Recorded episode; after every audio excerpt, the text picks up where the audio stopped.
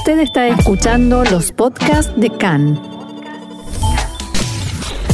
CAN, Radio Nacional de Israel.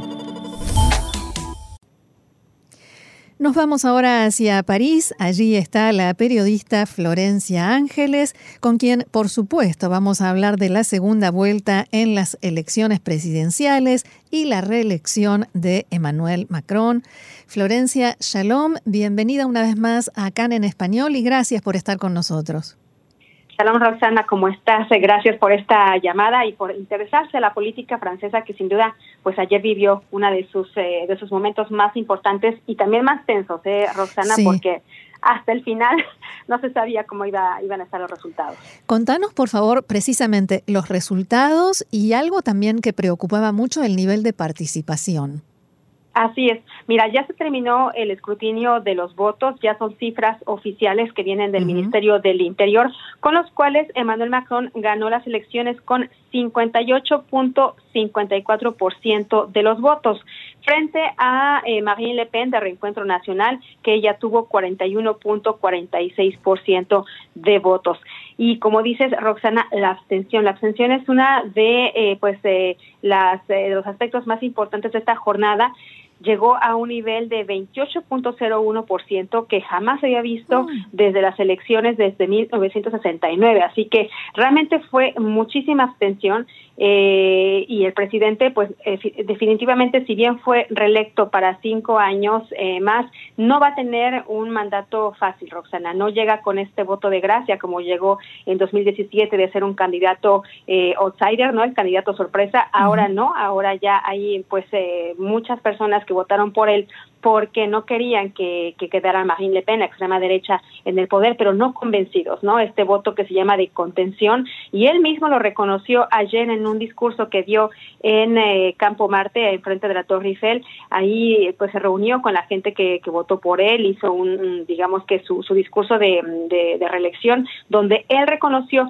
que definitivamente había gente que no votó por él por convicción, sino eh, para hacer este voto de contención a Marine Le Pen y dijo que bueno, a partir de ahora su reto pues es gobernar para todos los franceses y también pues convencer justamente a esos que no votaron por él o a quienes también importante Roxana destacar eh, los votos eh, nulos o los votos en, blanco, ¿no?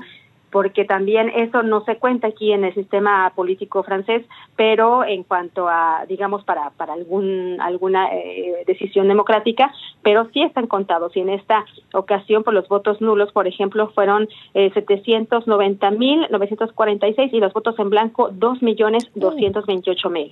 Así que ojo también con eso. ¿eh? Claro. Por eso, por esto que decís, eh, Florencia, es el titular de hoy del diario Liberación, o sea, ganó Macron gracias a quién? Eh, eh, así con signo de pregunta.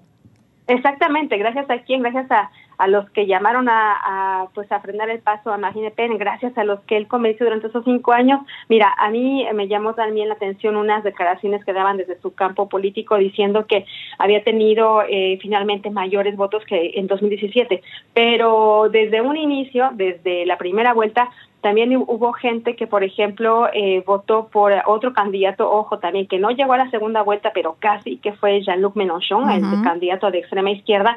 Él estuvo únicamente a un punto porcentual de llegar a la segunda vuelta, ¿no? A un punto porcentual de Marine Le Pen. Y también, eh, pues muchos de sus electores... Digamos, eh, de izquierda.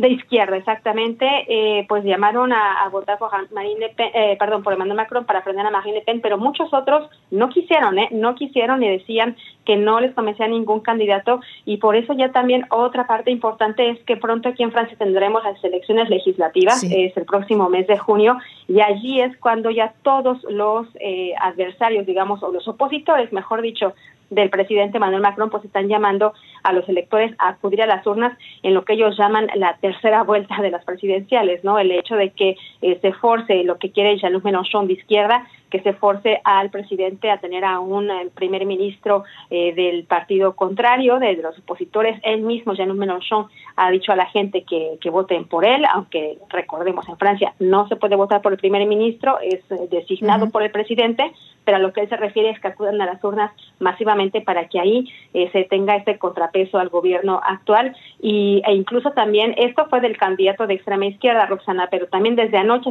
en cuanto salieron los resultados a favor de Macron,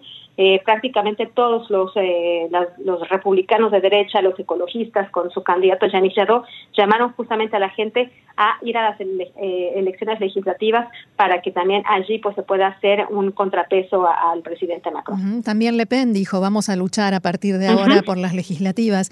Ahora, Exactamente. ¿por qué sucede todo esto? He leído muchos comentarios acerca de que se considera, mucha gente considera en Francia a Macron como el presidente de los ricos y muchos señalan esas frases despectivas, eh, su desconexión del pueblo, que está alejado, como alejado de la realidad.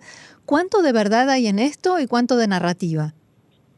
Yo creo que hay bastante, eh, bastante realidad en el sentido de que él se le ha reprochado pues no hacer una campaña de terreno como lo hizo. A ver, también recordemos que Marine Le Pen desde las elecciones que, que perdió en 2017, pero también en 2012, cuando también se había presentado, ella se dedicó eh, a hacer un, un recorrido en las ciudades, en los pueblos rurales, cosa que el presidente lo ha hecho eh, sin duda Roxana en cuanto a, visitas que a veces da por, eh, por su mandato, pero no hizo tal cual una campaña de terreno, sino hasta los últimos 15 días, ¿no? Estos eh, 15 días de, de, elección entre la primera y la segunda vuelta, y mucha gente ahí lo tomó también con un desdén. Ahora, el hecho también de que no tenga, eh, pues quizá eh, esta, o que tenga, mejor dicho, esta fama de que es presidente de los ricos, ¿por qué? Porque vino del Ministerio de Economía, de una escuela muy reconocida política en Francia, que es la ENA, la Escuela Nacional también para donde salen todos los políticos prácticamente que gobiernan, ¿no?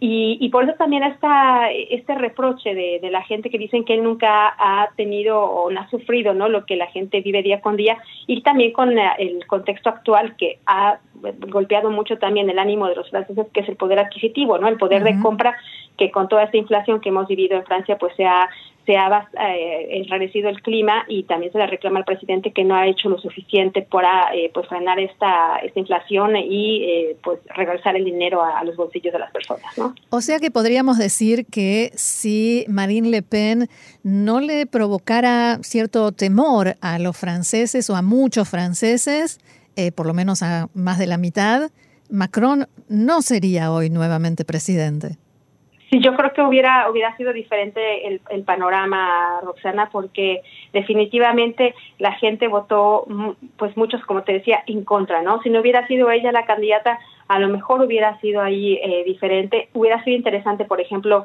que llegara Jean-Luc también a la segunda vuelta, ¿no? Porque justamente a, había más personas que se adhirieron a sus ideas también por eh, que la izquierda tradicional, digamos, no les convencía. Y también eso es importante, Roxana, la derecha y la izquierda, o los partidos, mejor dicho, tradicionales de izquierda y derecha, han sido desdibujados, ¿eh?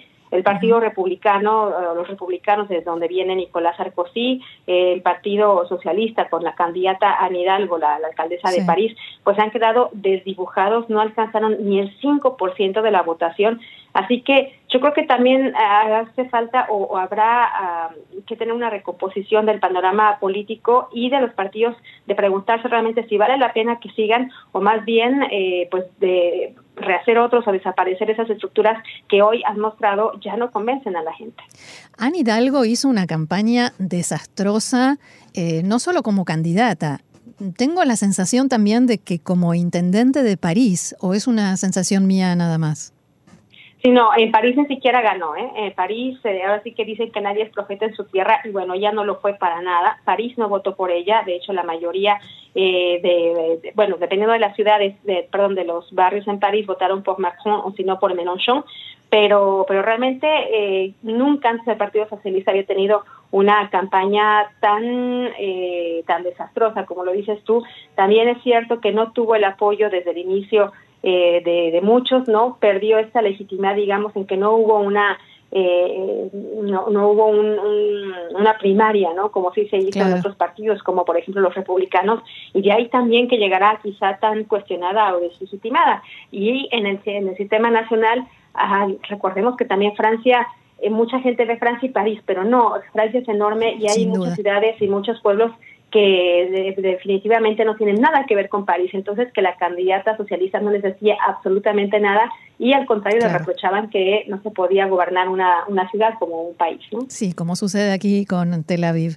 Por último, me gustaría preguntarte, Florencia, ¿Cómo te parece que va a encarar Emmanuel Macron esta segunda presidencia? ¿Realmente va a tratar de demostrar que es el presidente de todos o se va a dedicar a mirar más hacia Europa y a tratar de buscarse, porque es un hombre joven, eh, su siguiente lugar en la política quizás más allá de Francia? Sí, yo creo que eh, él tiene el reto realmente de, lograr la unidad. No, sinceramente, lo veo muy difícil, eh, Roxana porque también él ha sido eh, pues muy claro, ¿no? Muy claro en sus ideas, en sus propuestas. A mí me llamó muchísimo la atención de justo unos días antes de que del, primer turno, de la primera vuelta, que sacara ese tema tan espinoso y tan delicado en Francia e incluso para él, como ha sido la reforma de, de jubilaciones.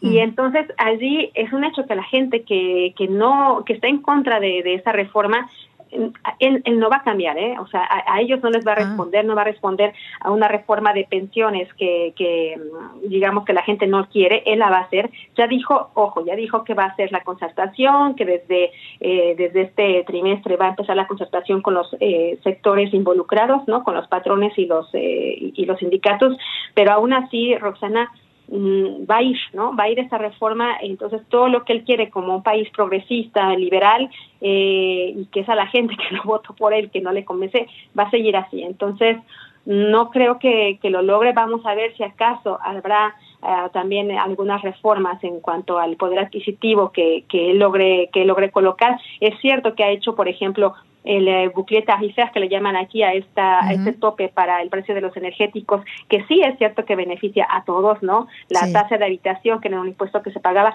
Es decir si hay medidas que él beneficia para, o sea que hacen beneficio de, la gente pero que no son tan eh, felicitadas y tan vistas por la gente común y corriente porque lo que ellos desean pues justamente es tener eh, lo que te decía no más, poder adquisitivo exactamente la seguridad y, y, bueno él no creo que por el momento vamos a ver no si, si lo logra pero yo lo veo muy difícil muy bien, Florencia Ángeles, periodista allí en París, muchísimas gracias por haber conversado con nosotros. Sabemos que estás muy ocupada por estas horas, así que más agradecida que de costumbre y será hasta la próxima.